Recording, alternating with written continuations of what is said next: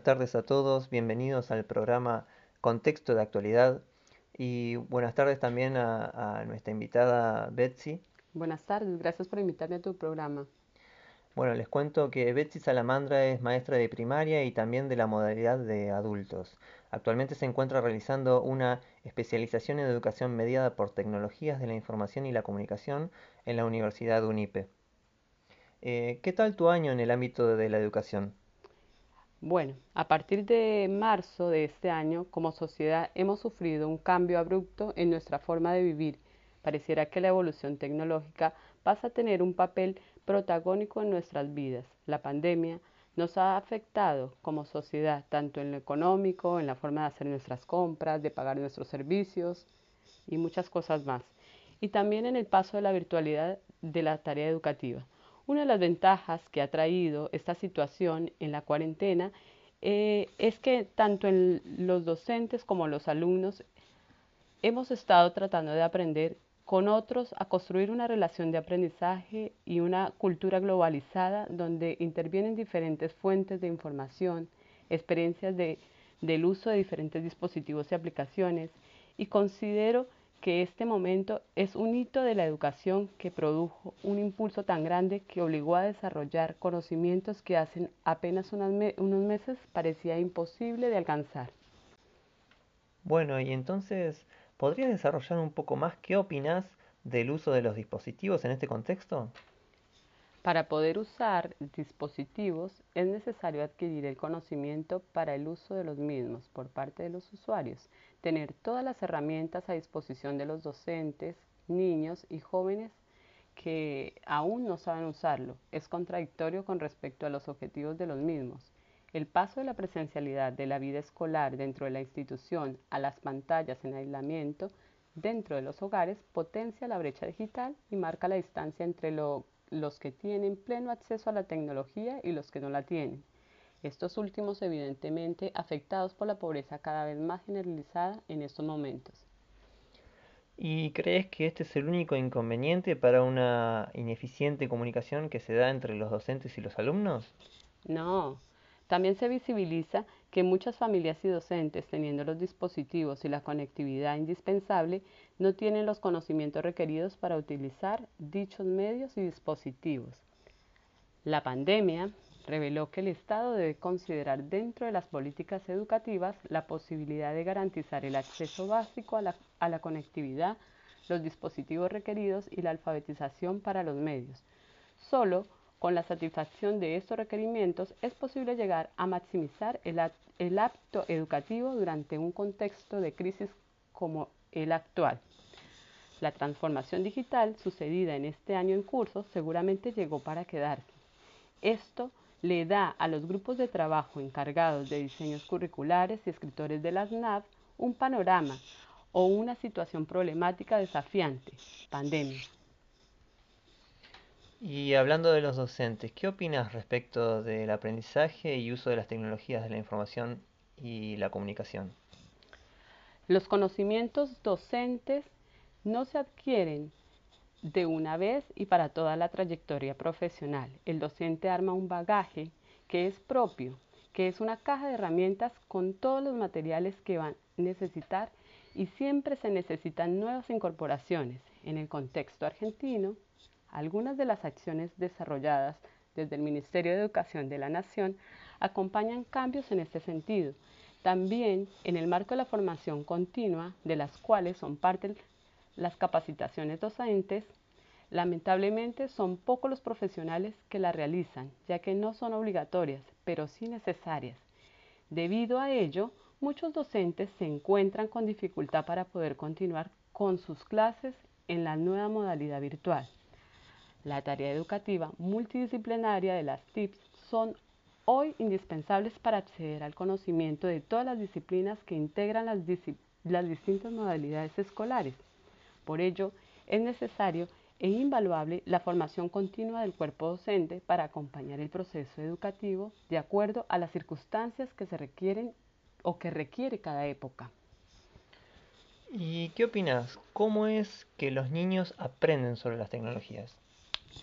Si aceptamos que los niños y jóvenes adquieren su capital cultural fuera de la escuela, con la familia, a través de los medios de comunicación, que, forman parte de su vida cotidiana en espacios propios, relativamente autónomos, la escuela no puede concebirse como el único lugar legítimo para transcribir su capital simbólico preestablecido en los currículums.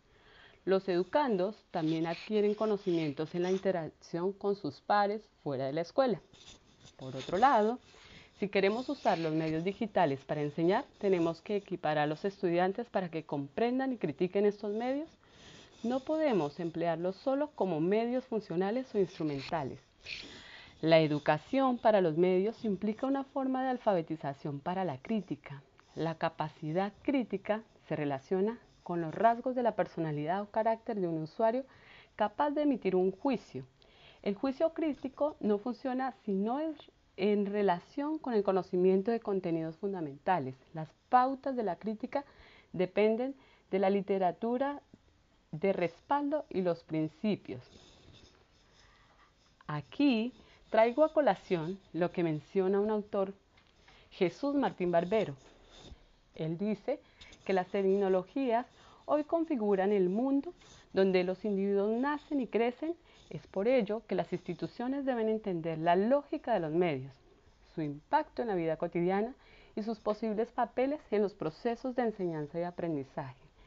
Se trata de acercar dos universos simbólicos, la cultura escolar y la cultura de estos medios relaciono o relaciona él mismo el mundo de la escuela con el mundo real de la vida cotidiana, desde las dimensiones políticas que otorgan significado. La dimensión didáctica le otorga la necesidad y la cuota de imaginación que hará posible dicha integración. El autor me llama muchísimo la atención. Por ejemplo, también menciona que el lugar de la cultura en la sociedad cambia cuando la mediación tecnológica de la comunicación deja de ser meramente instrumental para espesarse, descientificarse y convertirse en estructural. La tecnología remite hoy no solo a los aparatos, sino a nuevas formas de percepción y de lenguaje, a nuevas sensibilidades y escrituras. Bueno, Betsy, la verdad que muy interesante lo que nos compartís en esta tarde y bueno, espero que le haya interesado a nuestros oyentes también. Muchas gracias Betsy por tu visita y muchas gracias a ustedes por escucharnos. Gracias por la invitación. Hasta luego. Bueno, buenas tardes, grupo. Bueno, para el trabajo de campo eh, decidí el día de hoy realizar algunas recomendaciones. Eh, la primera recomendación eh, a tener en cuenta para no olvidarnos dónde quedan los lugares es poder bajar un mapa eh, para poder localizar los sitios y marcando en nuestro mapa físico los lugares o las zonas em, donde se concentra la mayor cantidad de personas. Si nosotros todos los años venimos haciendo ese trabajo, eh, va a ser mucho más fácil porque seguramente el mapa ya lo tenemos en nuestra escuela y lo que vamos a hacer es revisar, eh, localizar nuevos sitios, nuevas aperturas de donde la gente se reúne a hacer actividades como centros deportivos, eh, cooperativas, bibliotecas em, y zonas de encuentro. ¿sí? Bueno, el segundo, la segunda recomendación eh, antes de ir, si es un sitio nuevo, nosotros tenemos que tratar de ubicar a un referente. Un referente puede ser el bibliotecario, eh, la persona encargada de la cooperativa, eh, los encargados. ¿Por qué razón? Eh, da más confianza a las personas a las que nos vamos a acercar. No olvidemos que en la modalidad de adultos y más primaria, Generalmente las comunidades son personas que eh, se alejan mucho de las personas desconocidas. Entonces, para nosotros poder tener un acercamiento, una llegada, está bueno tener ya eh, en cuenta que hay referentes o personas que tienen un contacto más cercano con esas comunidades.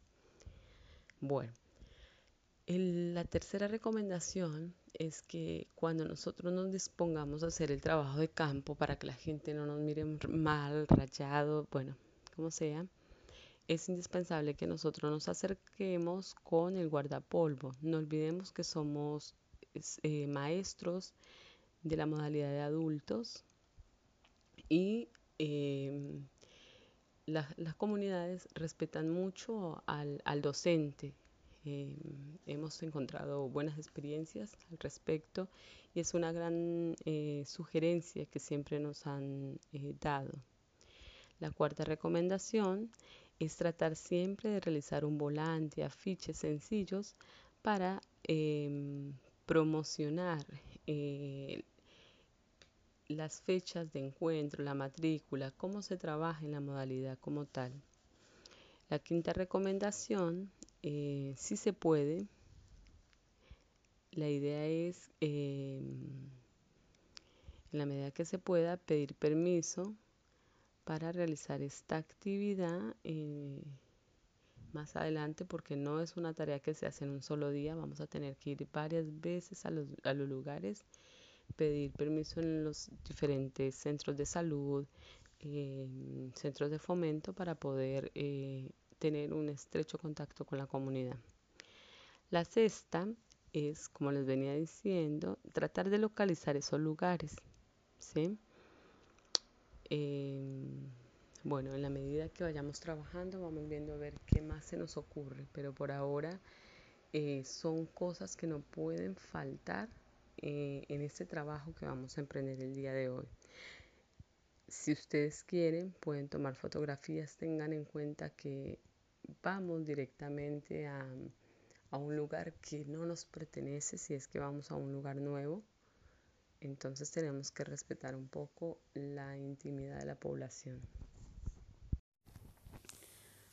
Bueno, yo pude ver, eh, creo que todos, todos los materiales, eh, cada uno me aportó algo. Por ejemplo, el de Daniela, eh, fácil de entender, muestra las desventajas, que generalmente las aplicaciones no muestran las desventajas y esto nos ayuda muchísimo a comprender un montón de cosas y no ver que todo es muy bonito y, no, y, tiene también sus pros y contras.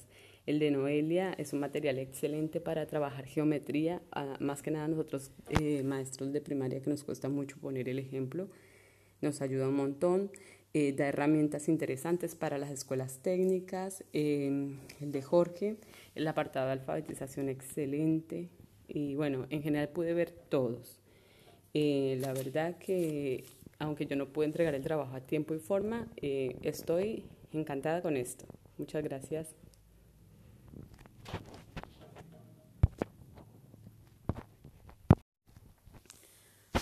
Bueno, yo pude ver, eh, creo que todos, todos los materiales.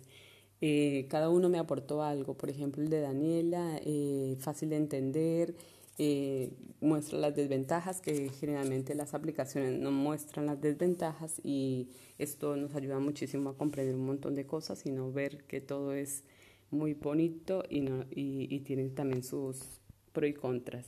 El de Noelia es un material excelente para trabajar geometría, ah, más que nada nosotros eh, maestros de primaria que nos cuesta mucho poner el ejemplo, nos ayuda un montón.